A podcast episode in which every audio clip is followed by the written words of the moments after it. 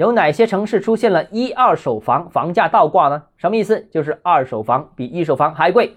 欢迎来到邓浩之家买房，大家可以看看这张图啊。那倒挂最明显的城市是北京，其倒挂水平达到了两万两千三百九十五块钱一平方米。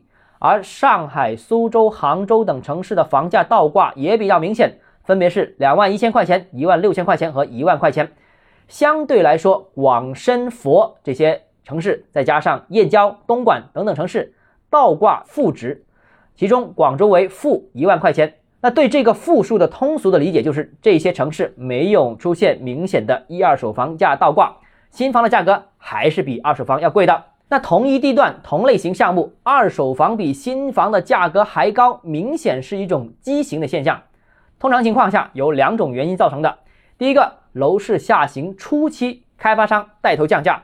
那新房以低于周边二手房的价格进行出售，那这种情况呢，通常不会维持很长时间，因为开发商降价之后，二手房市场也会跟进，所以一二手房之间的价差就会拉平。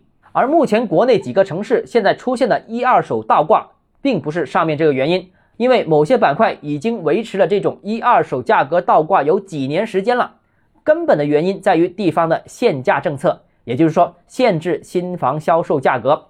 那前段时间啊，上海某个楼盘和周边二手盘相比，每套差价就超过千万，所以就产生了这种打新的畸形的现象。而且呢，价格越高的楼盘呢，降价幅度越大，一二手倒挂的空间也越大，那打新获利的空间呢也越高。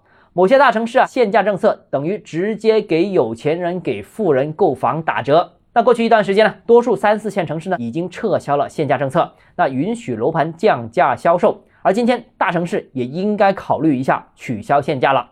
好了，今天节目到这里。如果你个人购房有其他疑问想跟我们交流的话，欢迎私信我或者添加我个人微信，账号是加买房六个字拼音首字母小写就是微信号 d h e z j m f。想提高财富管理认知，请关注我，也欢迎评论、点赞、转发。